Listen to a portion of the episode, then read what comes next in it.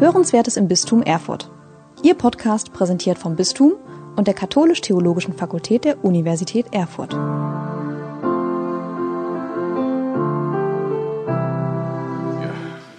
dann bedanke ich mich bei Professor Zaborowski für die ausladende und umfangreiche Begrüßung und für die Einladung natürlich auch bei Herrn Wagner ähm, und möchte gleich anschließen an den Gedanken, den äh, Holger Zaborowski gerade in den Mittelpunkt gestellt hat.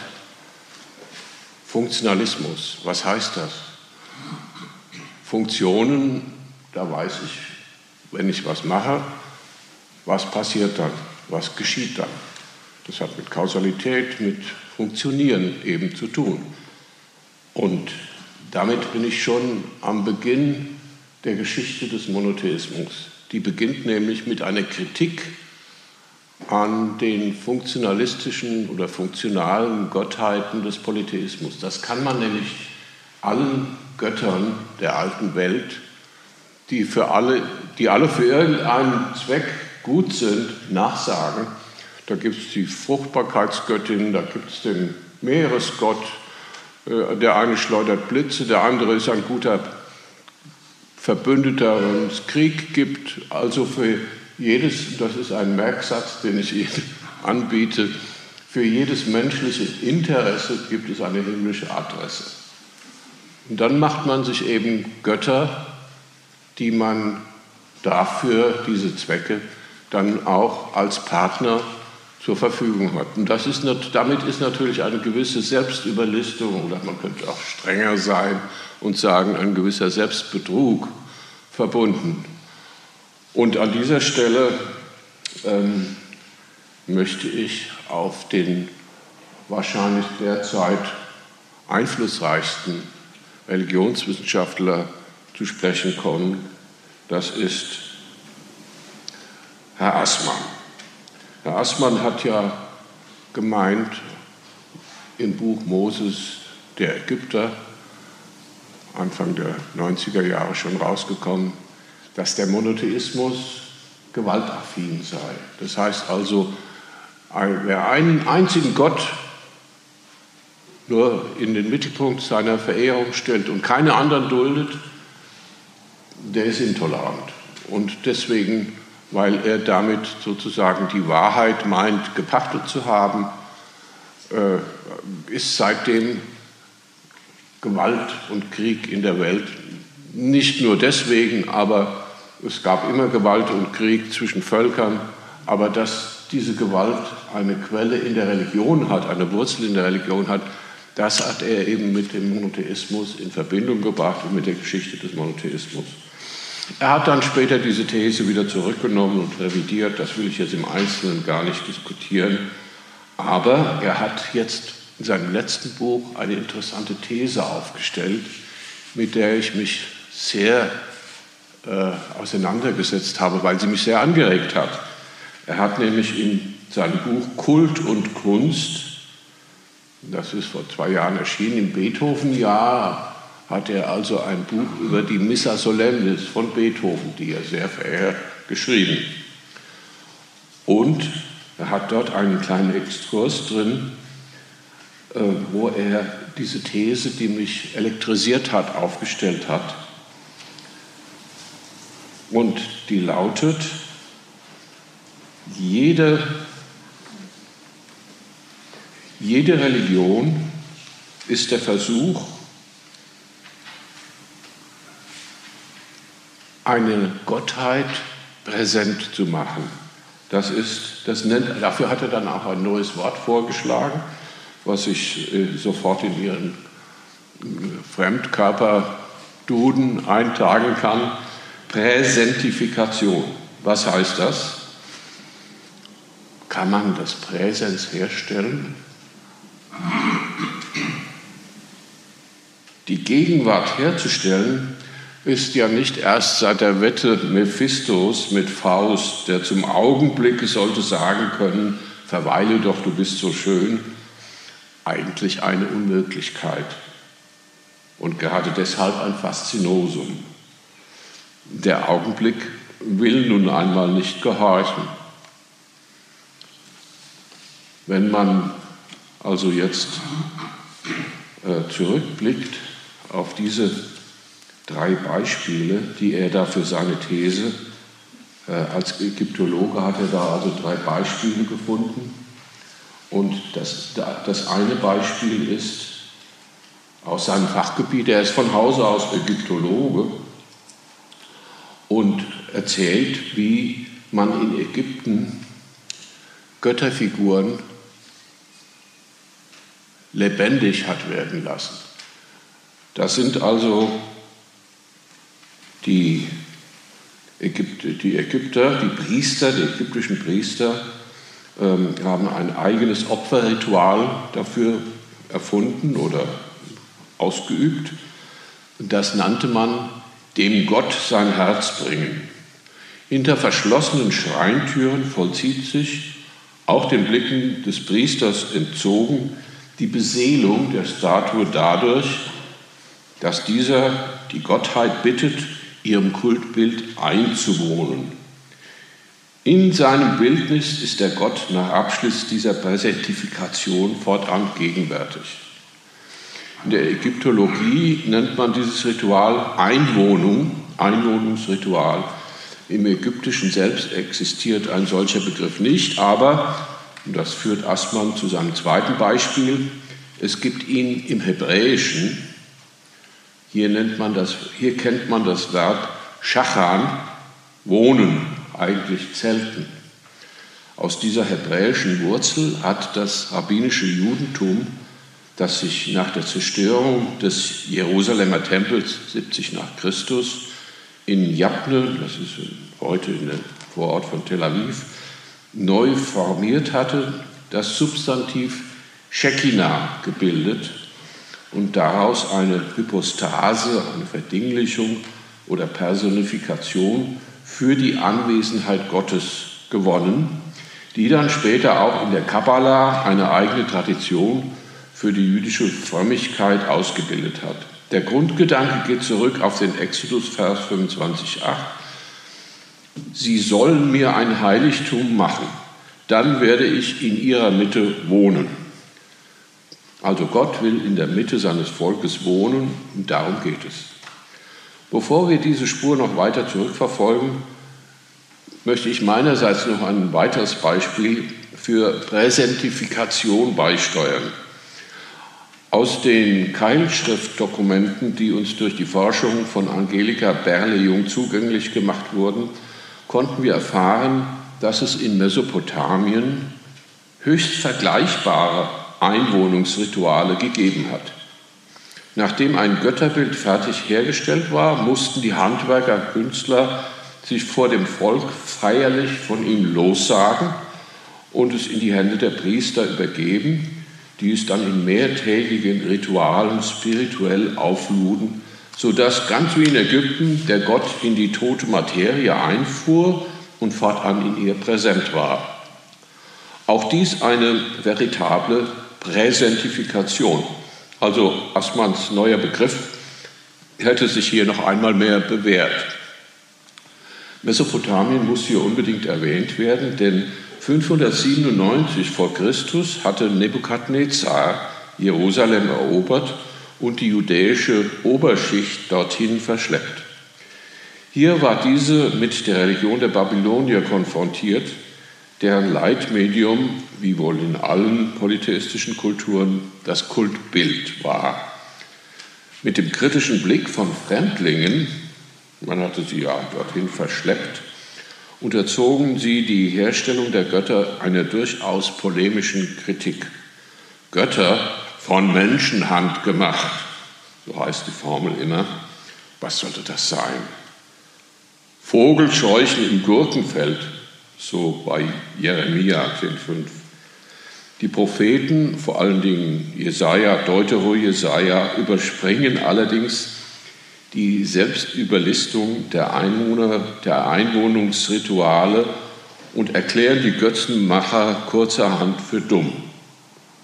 Jesaja 44, 18. Unwissend sie und ohne Verstand.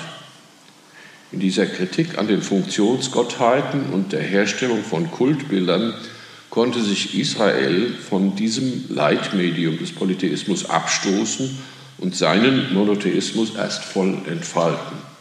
Das Machen, das Selbermachen, Fackere, ist der eigentliche Kritikpunkt. Fackere, die, die Wurzel des Verbs, erkennen wir auch in Jan Assmanns Präsentifikation, der zweite Teil des Wortes, wieder. Auch der Begriff Fetisch ist übrigens aus dieser Wurzel gewonnen. Der Ethnologe Karl-Heinz Kohl leitet ihn vom portugiesischen Feitiço, gemacht, ab. Und zwar aus einem Entstehungskontext, den ich vielleicht noch erwähnen will. Die Rhetorik, mit der die Propheten gegen die von Menschenhand gemachten Götter vorgehen und die im Gottesbilderverbot des Dekalogs kulminiert, mag polemisch sein, weil sie die Einwöhnungsrituale überspringt, um die Götzenmacher leichter für dumm erklären zu können. Sie enthält jedoch auch einen aufklärerischen Kern. Er hat übrigens in den sogenannten vorsokratischen, bei den vorsokratischen Philosophen, bei der vorsokratischen Aufklärung, wie man auch sagt, eine Parallele. Xenophanes lebte von 570 bis 470 vor Christus und Deutero Jesaja, den ich gerade schon zitiert habe, war aktiv 550 bis 540 vor Christus. Die sind Zufall oder nicht Zeitgenossen.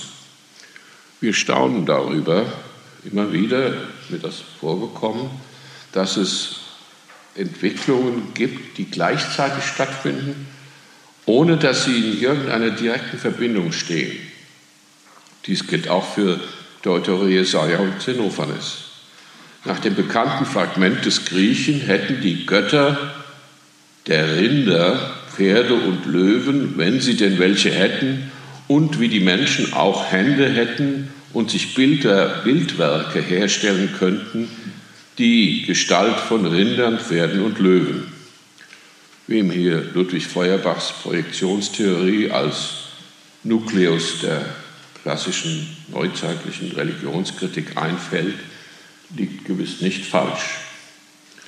In Mesopotamien hatte die aus Jerusalem, hatten die hatte die aus Jerusalem verschleppte judäische Oberschicht die altkananäischen Kulte hinter sich gelassen und nun konfigurierte sich aus der Polemik der Exilanten gegen die magischen Praktiken der Babylonier aus einer Religionskritik also die neue monotheistische Religion. Auch in Griechenland hatte nicht viel dazu gefehlt. Xenophanes jedenfalls vertritt auch eine Spielart des Monotheismus. Er spricht von einem einzigen Gott, der, zitiere, ohne Anstrengung durch das Denken seines Geistes, äh, soweit das Zitat, durchdringt und erschüttert. Zurück zu den Judäern. In und nach dem babylonischen Exil fassten die Autoren der hebräischen Bibel das große identitätsbildende Narrativ vom Exodus neu. Wer sich nicht durch das Selbermachen von Göttern, Götzen selbst betrügen will, muss sich für einen Gott öffnen, der sich offenbart. Wenn er nicht selbst gemacht sein soll, dann müsste von ihm aus seine Existenz gezeigt werden. Dessen Offenbarung ist also das logische Gegenkonzept zu selbstgemachten Göttern. Auf dem Höhepunkt der neu gefassten Erzählung von der Befreiung aus dem Sklavenhaus Ägypten, hatte schon länger Tradition, offenbart der nicht selbstgemachte neue Gott, Adonai, eigentlich sind da die vier Buchstaben, die man aus guten Gründen, die ich gleich noch erwähnen will, nicht in den Mund nimmt, hatte also dieser neue Gott, JHWH, seinem Propheten und Werkzeug Moses seinen Namen geoffenbart. Dieser Name ist kein normaler Name. Er ist schon rein sprachlogisch eine Singularität.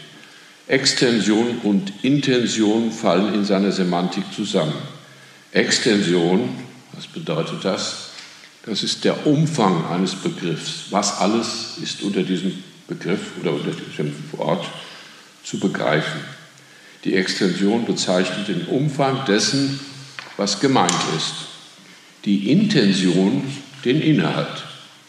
Wer sich als der Ich bin da vorstellt, wie das in der großen Szene in Exodus 3.14 geschieht, beansprucht für dieses Dasein das logische Maximum an Extension. JHWH ist nirgendwo nicht da und das macht ihn aus. Das ist seine Intention. Es geht nicht nur um Ubiquität, überall, sondern auch um Überzeitlichkeit. Er ist auch niemals nicht da. Für die Erschließung seiner Bedeutung ist der Kontext wichtig. Die Stimme dessen, der sich da offenbart in der Erzählung, die Sie alle kennen, und den Auftrag zur Befreiung Israels aus dem Sklavenhaus Ägypten erteilt, kommt aus einem brennenden und nicht verbrennenden Dornbusch. Das ist bewusst so erzählt, um eine Unmöglichkeit zu erzählen. Mit dieser Installation einer Unmöglichkeit negiert die Erzählung das Verstreichen der Zeit. Das kann es nicht geben brennen und nicht verbrennen. Brennen ist einfach ein Vorgang, der zeigt, der uns vor Augen führt, wie die Zeit vergeht. Und das soll eben suspendiert sein. Mose steht plötzlich auch nicht mehr auf dem Boden der Tatsachen in dieser Erzählung. Der Ort, wo er steht, ist alteritär, anders, das heißt heilig. Schließlich wird der Name in Anführungszeichen, die pure Ausrufung der ubiquitären und zeitlosen Anwesenheit zu einem sprachlichen Objekt gemacht.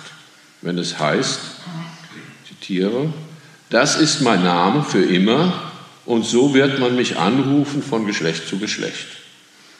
Es ist wichtig, dass man nicht nur sagt, ich bin da, man, das ist ja eigentlich, dem Mose kann das in der Erzählung eigentlich nicht entgangen sein, wenn da eine Stimme zu mir spricht, äh, dann ist der, der da redet, auch wohl da. Ja, also das müsste er eigentlich nicht noch gesagt haben. Aber wenn das jetzt zum Namen erklärt wird, dann ist das der entscheidende Punkt. So wird der Name zu einem Objekt und er wird in seiner schriftlichen Gestalt auch unübersehbar. Man könnte das Tetragramm also die vier Buchstaben JHWH, in Assmannscher Terminologie als eine einmalige Selbstpräsentifikation bezeichnen. Es wird zum zentralen Kultobjekt, zum grapholatrischen Allerheiligsten Israels. Grapholatrie, das ist parallel gebildet zu Idolatrie, Verehrung von Bildern. Hier wird das sprachliche, schriftliche Gebilde, Graphä, verehrt, Grapholatrie. Und dieses Gebilde aus vier Buchstaben wird zum Allerheiligsten Israels. Bis heute nimmt kein frommer Jude diesen Namen in den Mund. Wo es in den heiligen Schriften, wo er da auftaucht, dieses Tetragramm auftaucht, wird es beim Vortrag durch Adonai, Elohim oder einfach Hashem, das heißt der Name, substituiert. Der Name ist Israels zentrales Objekt der Verehrung, der Glutkern seines Schriftkults. Ihm baut Salomon seinen Tempel. Und dann heißt es, geheiligt werde dein Name. So lautet die Formulierung des frommen Juden Jesus am Anfang des Vaterunsers im, wie man sagt, ehrerbietigen Passiv. Geheiligt werde dein Name ist nicht irgendein ein Wunsch oder eine Vorsatz, sondern eine Heiligung. Also indem er das sagt, im ehrerbietigen Passiv, heiligt er den Namen.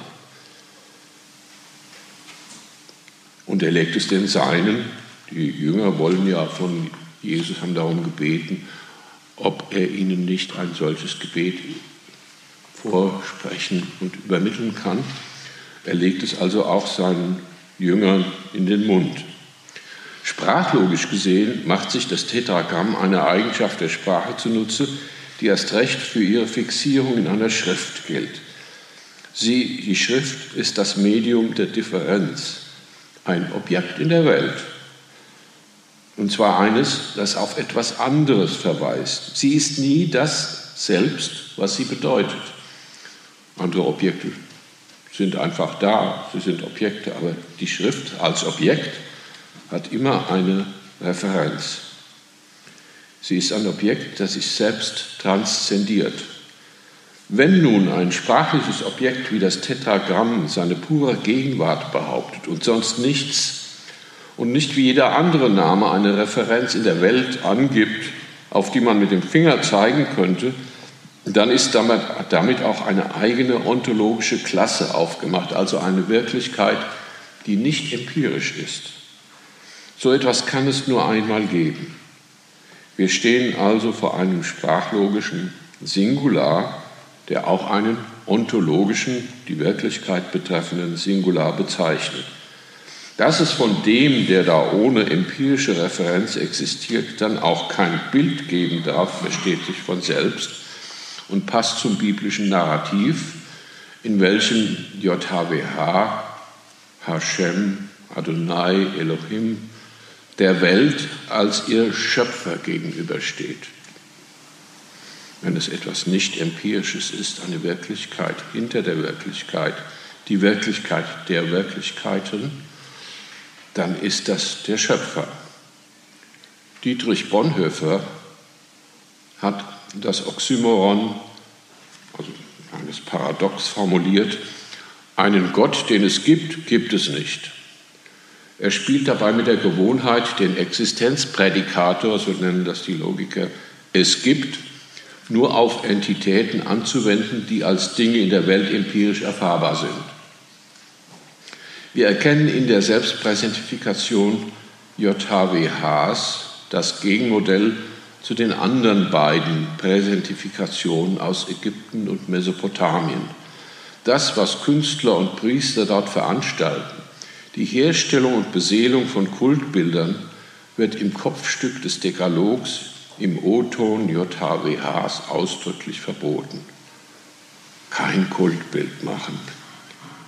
Dessen sprachlogische und ontologische Singularität wird in der Selbstpräsentifikation zum Modell für eine Denkfigur mit gewaltigen ästhetischen Folgen.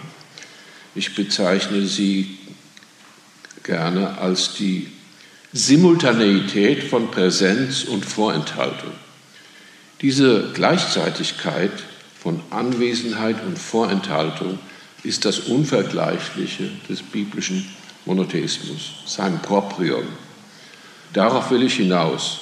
In dieser Simultaneität von Präsenz und Vorenthaltung ist der biblische Monotheismus unvergleichlich und man kann fragen, ob er tatsächlich in die Reihe von Beispielen passt, die Assmann zur Erläuterung seiner Präsentifikationsthese anführt. Das, was den Unterschied macht, ist das Moment der Vorenthaltung. Das ist bei den Kultbildern nicht so. Etwas soll, soll gleichzeitig präsent und vorenthalten, also abwesend sein. Dafür passt sein drittes Beispiel auf überraschende Weise zu seinem zweiten. Hierfür will ich den Meister der musikalischen Ekphrase, als der sich Assmann in seinem neuen Buch erweist, einmal zitieren. Er schwärmt hier von der Missa Solemnis von Beethoven. Zitiere also Assmann. Auch im christlichen Gottesdienst, genauer in der Eucharistie, geht es um das Kommen und Gegenwärtigwerden des Herrn in Kelch und Brot. Das Benediktus preist explizit den, der da kommt. Es gibt wohl keine Messkomposition, die das Kommen als Herabkunft aus Himmelshöhen deutlicher und bezwingender zum Ausdruck bringt, als das Benediktus in Beethovens Missa Solemnis. Die betörende Lieblichkeit der Melodie taucht das geheimnisvolle Geschehen in das sanfte Licht des Mysterium Faszinans. Das ist nicht das Kommen Jesu als Krippenkind, süßer Trost, mein Jesus kommt, Bachwerk, Zeichnis 151, und auch nicht das zweite Kommen als Weltenrichter auf den Wolken des Himmels, sondern die Gabe der Gegenwart. Das Kommen Christi in der Eucharistie konstituiert eine Gegenwart in der Gegenwart, die nicht zurückgenommen wird. Soweit Assmann.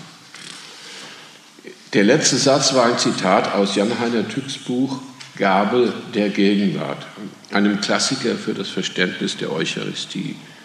Die göttliche Gegenwart wird gegeben und gerade nicht gemacht. Das ist der Punkt. Wenn das Proprium der, der biblischen Religion in der Simultaneität von Präsenz und Vorenthaltung besteht, dann muss in der Tat das Kommen und Gegenwärtigwerden Gottes in Kelch und Brot eine Gabe und nicht etwas Selbstgemachtes sein. Ich möchte nun Asmans Hinweis auf das hebräische Verb schachan das, und das im rabbinischen Judentum daraus geformte Substantiv Shekinah noch einmal aufgreifen. Dass es eigentlich Zelten heißen muss und nicht Wohnen, Schachan, Zelten, ist nur dann unwichtig, wenn man zwischen Zelten und Wohnen keinen Unterschied macht.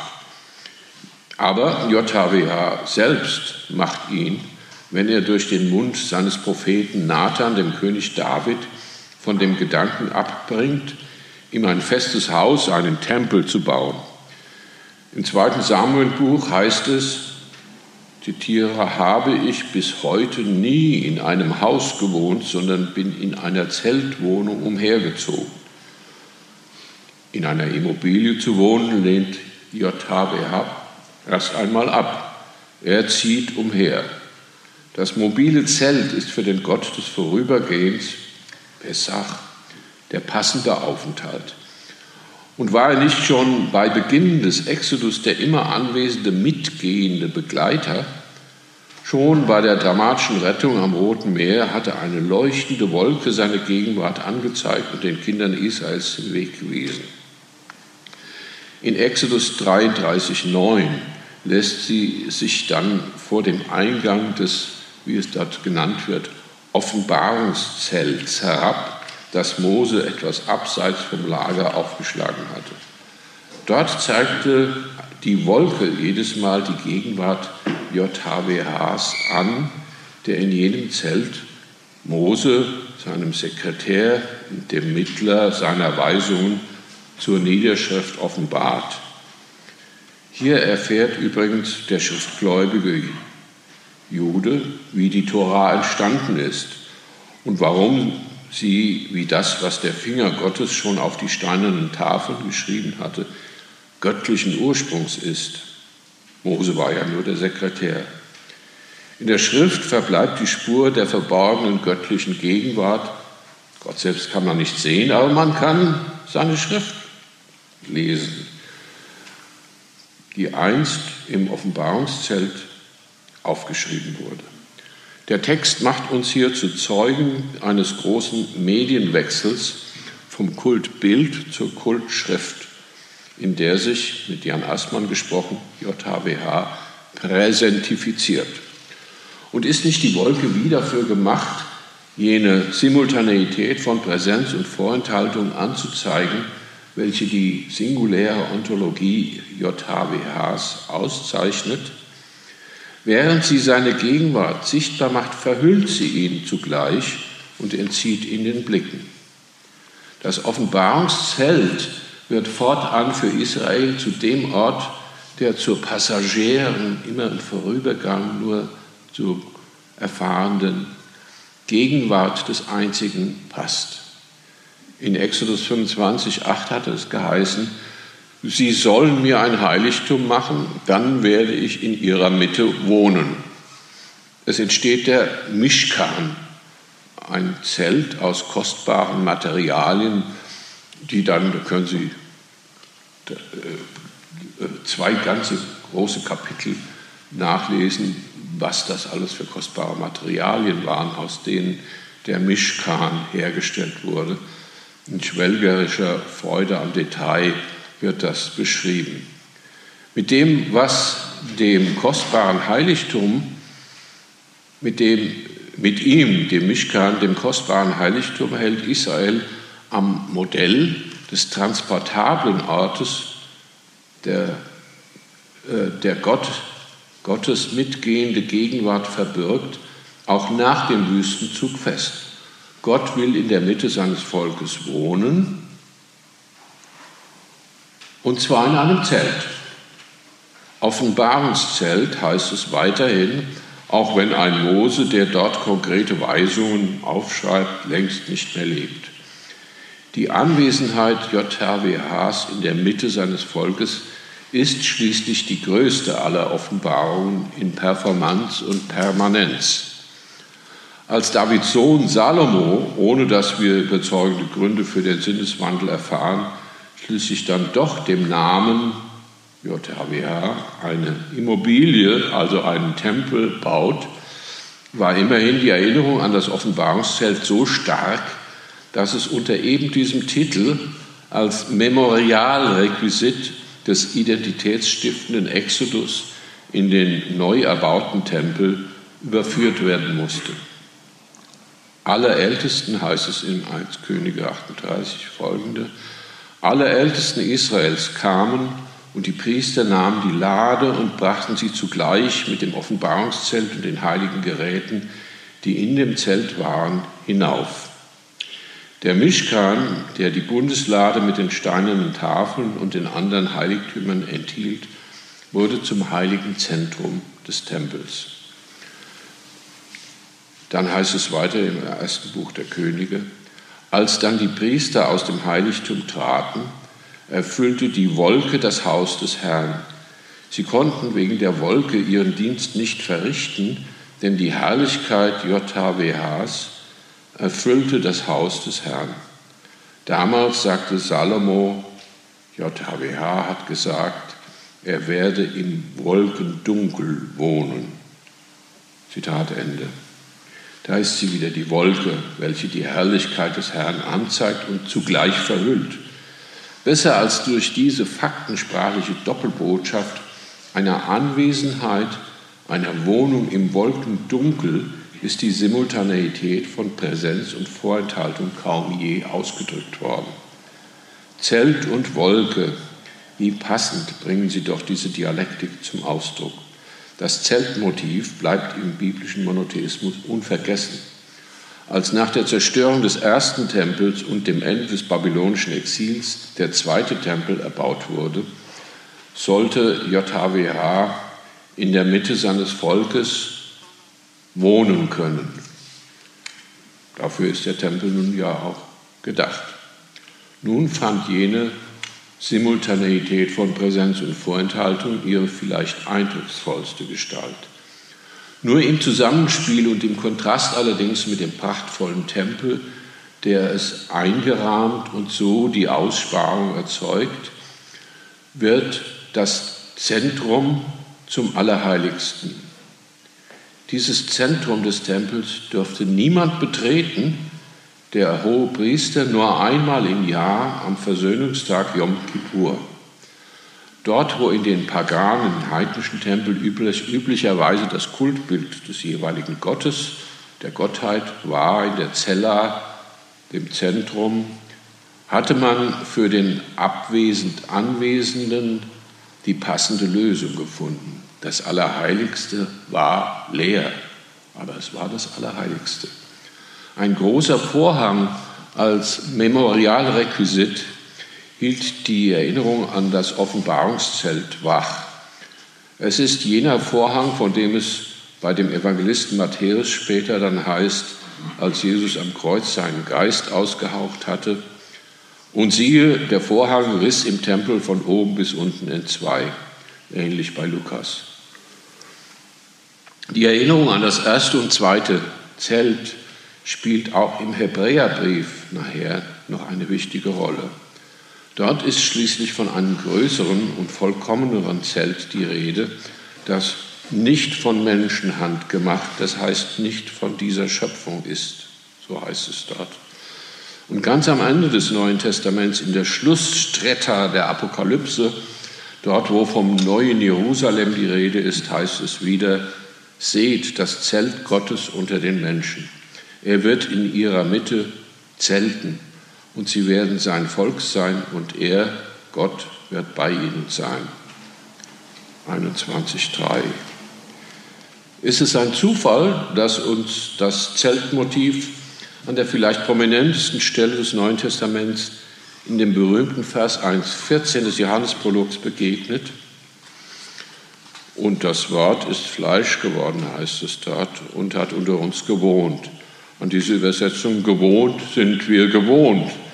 Im griechischen Original steht dort Eskenosin, richtig übersetzt, hat gezeltet.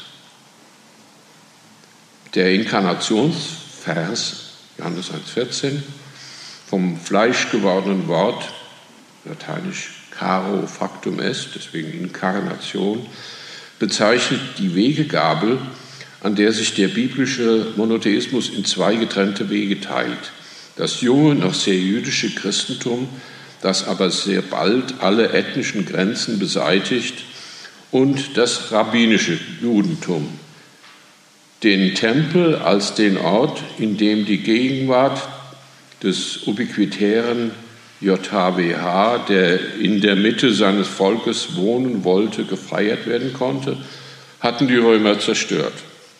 Danach versammelte sich das Synhedrion, der Ältestenrat, mit Duldung der Römer noch einmal in Jabne, bei Tel Aviv heute, wo sich das rabbinische Judentum bis zum Bar Kochba aufstand, der war 132 bis 136 nach Christus, neu gründete und formierte.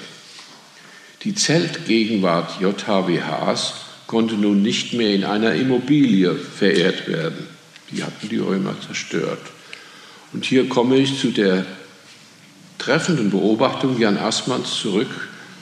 Für die Immanenz des Transzendenten, der in der Mitte seines Volkes wohnen will, griff man das uralte Zeltmotiv auf substantivierte das Wort Schachan, das Verb Schachan zur Hypostase Shekinah, sodass JHWH auch ohne das Jerusalemer Schlachthaus der Opfertiere in neuer, nicht materialisierter Vorstellung in seinem zerstreuten Volk in spiritualisierter und sogar personifizierter Weise gegenwärtig sein konnte. Dass er daneben im Tanach der hebräischen Bibel, seiner heiligen Schrift, präsent war, verstand sich für jeden frommen Juden, also auch für Jesus von selbst. Auf kein Jota von Gesetz und Propheten wollte er verzichten. Matthäus 5,18.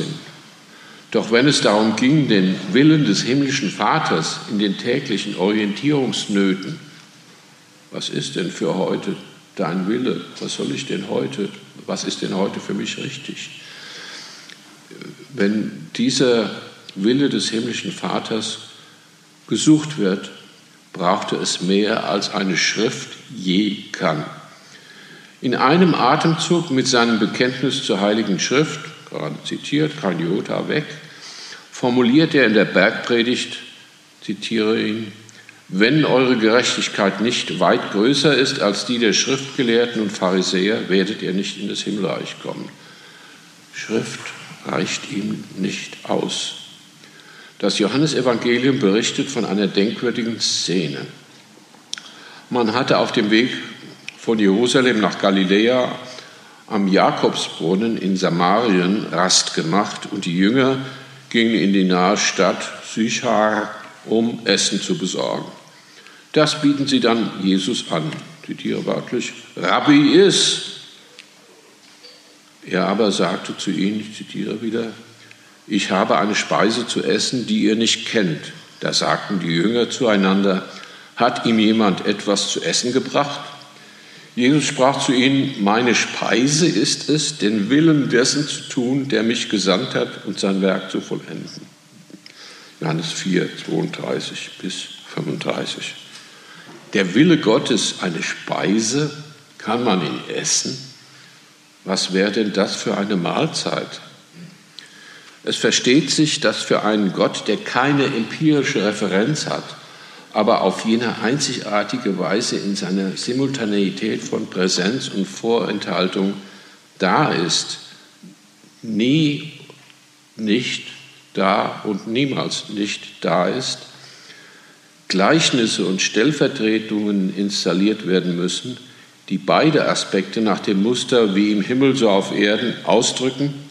In dem essentiellen und programmatischen Text, den wir alle kennen, heißt es denn auch, Dein Wille geschehe wie im Himmel so auf Erden. Um diesen zu kennen, muss man ihn verinnerlichen, also essen, sagt Jesus. Darum geht es folglich in der nächsten Bitte des Vaterunsers. Sie ist uns in einer sehr missverständlichen Übersetzung vertraut. In ihr geht es nämlich nicht um die Sicherung der Lebensmittelversorgung. Besser als die Version, die wir kennen, unser tägliches Brot gib uns heute, ist die Übersetzung unser himmlisches Brot gib uns jeden Tag. Das Adjektiv, das uns darüber informiert, um was für ein Brot es sich hier handelt, lautet griechisch im Original Epiusion. Das ist ein ganz, etwas ganz Besonderes. Es ist ein sogenanntes Hapax legomenon, ein Wort, das es im ganzen großen griechischen Sprachkosmos sonst nicht mehr gibt. Nur hier im Vater Unser kommt es vor. Hieronymus übersetzt es mit supersubstantialis, zu Deutsch überwesentlich. Das ist ziemlich wörtlich. Die, so, sehr, so wenig das Wort äh, vorkommt, Epiusion, so bekannt sind die beiden Bestandteile, aus denen es besteht, Epi von oben drauf und Usia Wesen einer Sache. Und der geniale Übersetzer Hieronymus übersetzt das mit supersubstantialis, überwesentlich. Unser überwesentliches Brot gibt uns heute, ist ein bisschen umständlich, aber es ist schon nicht falsch, wenn man sagt, unser himmlisches Brot. Jeden Tag, so schlägt also der Rabbi vor, sollen seine Jünger ein Update versuchen und um himmlisches Brot bitten. Vielleicht würde Jan Assmann auch hier von Präsentifikation sprechen. Soweit die Reaktionen seiner Anhänger auf die Hinrichtung Jesu am Kreuz rekonstruierbar sind, laufen alle Anstrengungen, das Geschehen zu verstehen und seine Bedeutung zu erschließen, denken Sie an die Jünger von Emmaus, die waren total durch den Wind, würden wir heute sagen.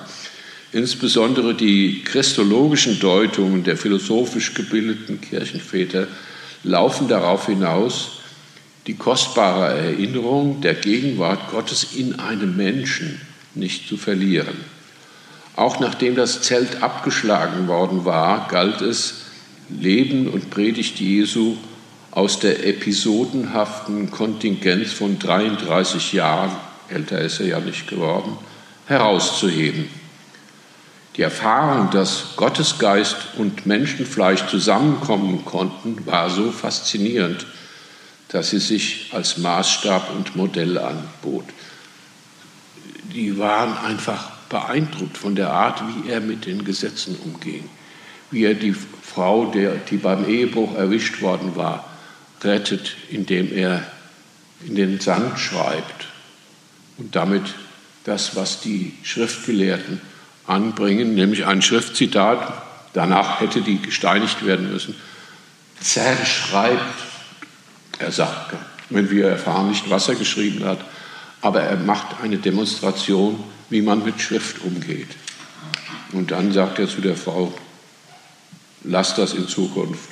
Ja damit da nicht der Eindruck entsteht, er wollte jetzt also ähm, gegen die eheliche Treue zu Fälle ziehen. Also, der war ein Mensch mit Charisma, für den man sich begeistern konnte und die Leute haben den Eindruck gehabt, ja, das ist der Gesalbte, auf den wir immer gewartet haben. Nach dem Medienwechsel vom Kultbild zur Kultschrift in Israel hatte sich damit eine neue Perspektive eröffnet. Und bei Johannes heißt es ja dann, das Wort war Fleisch geworden und der Mensch erkennt über das Modell des inkarnierten Jesus sich selbst als mögliches Gottesmedium. Eskenosen enhemin, und hat unter uns sein Zelt aufgeschlagen, hat es also in dem richtig übersetzten Inkarnationsvers des Prologs geheißen. Das Wort war Fleisch geworden, aber nach 33 Jahren war das Zelt nun abgeschlagen worden. Dabei konnte es nicht bleiben.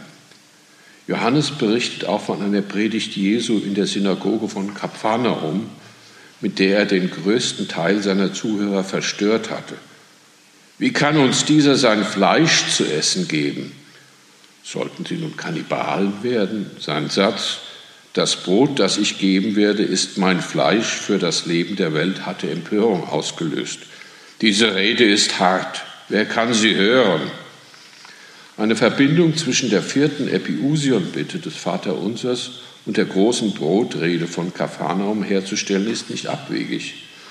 Auch das eucharistische Brot, mit dem der Gedächtnisauftrag Jesu beim letzten Abendmahl ausgeführt wird und das als Gabe der Gegenwart Gottes empfangen wird, gehört in diesen Zusammenhang, der hier nicht weiter vertieft werden kann. Sowohl in den Synagogen unserer Tage wie auch in der christlichen katholischen Kultpraxis hat sich in den Requisiten der Präsentifikation, um nochmal Assmanns Vokabel zu nehmen, die Erinnerung an das Zelt erhalten. Der Synagogenschrein für die Torahrolle, welche die Gegenwart des Unsichtbaren in seiner heiligen Schrift verbirgt, ist mit einem Vorhang, dem Parochet, verhüllt der an den Vorhang im Tempel erinnern soll. Und in der Septuaginta, der griechischen Übersetzung des Alten Testaments, wird aus dem griechischen Kataskenosis, das heißt Platz nehmen in einem Zelt, in der lateinischen Übersetzung das Tabernakulum. Das klingt sicher vertraut für Sie.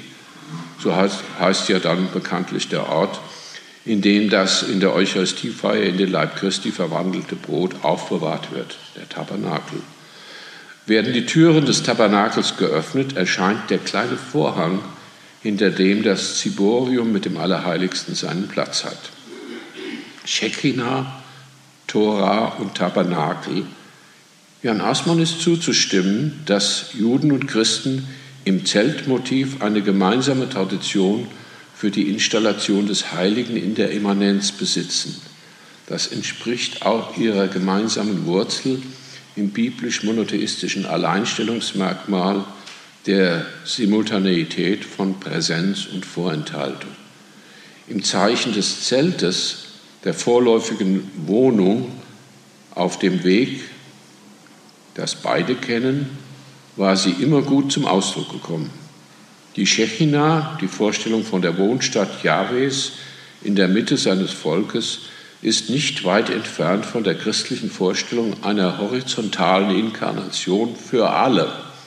Also nicht nur vertikal in einem einzelnen Menschen, nämlich Jesus, sondern auch horizontal könnte das Modell, um das es hier geht, das Wort Fleisch werden kann, eine Rolle spielen. Bevor nämlich im Vers 1.14 vom Fleisch gewordenen Wort die Rede ist, hat es im Vers 1.11 geheißen, allen, die ihn aufnahmen, gab er Macht, Kinder Gottes zu werden, allen, die an seinen Namen glauben. Da ist er wieder, der Name, von dem wir schon so viel jetzt gesprochen haben. Diese gemeinsame Wurzel noch etwas weiter freizugraben könnte dem Dialog zwischen Juden und Christen einen neuen Impuls geben. Die für die Entstehungsgeschichte des Monotheismus so wichtige Kritik an den selbstgemachten Götzen, wie man dann früher gesagt hat, mag polemisch gewesen sein, von dem Gedanken, dass es auf einen Selbstbetrug hinausläuft sich einen Gott selbst zu machen, können wir uns aus Vernunftgründen nun einmal nicht verabschieden. Daraus folgt, dass zwischen den Präsentifikationen im alten Ägypten und Mesopotamien und der Selbstpräsentifikation JHWHs im biblischen Monotheismus, der sich im hermeneutischen Indikator der Vorenthaltung manifestiert, einen qualitativen Unterschied gibt. Es ist ein Unterschied ums Ganze.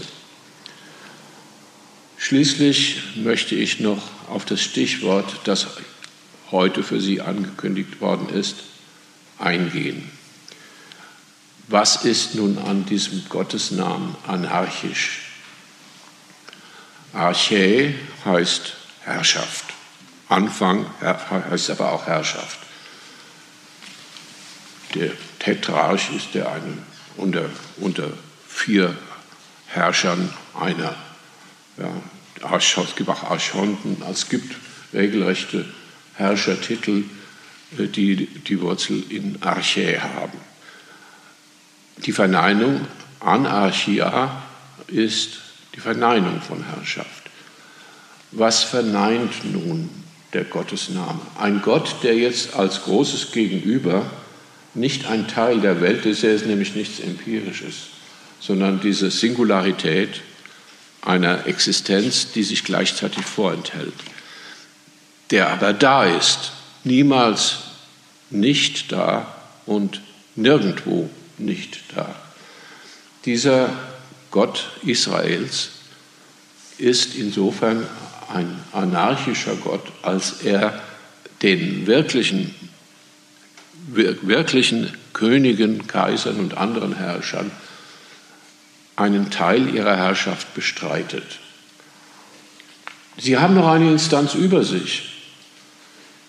Ja, also sie können nicht einfach tun, was sie wollen, sondern wenn sie in dieser, sich in, die, in diese monotheistische Tradition stellen, dann geht es ihnen wie David, dem König David. Der musste sich von einem einfachen Propheten, er ist ein orientalischer König, da kommt ein Prophet, ein selbsternannter Gottesmann und liest ihm die Leviten, beruft sich aber dabei auf das große Gegenüber.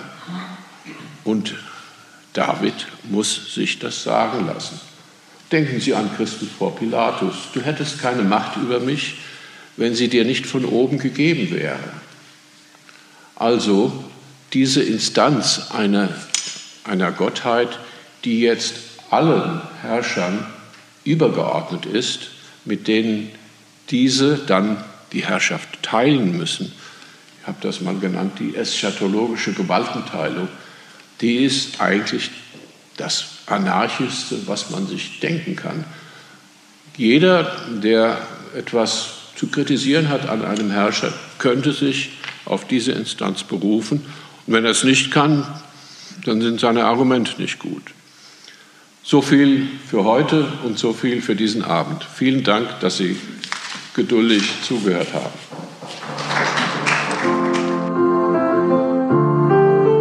Sie hörten Hörenswertes im Bistum Erfurt.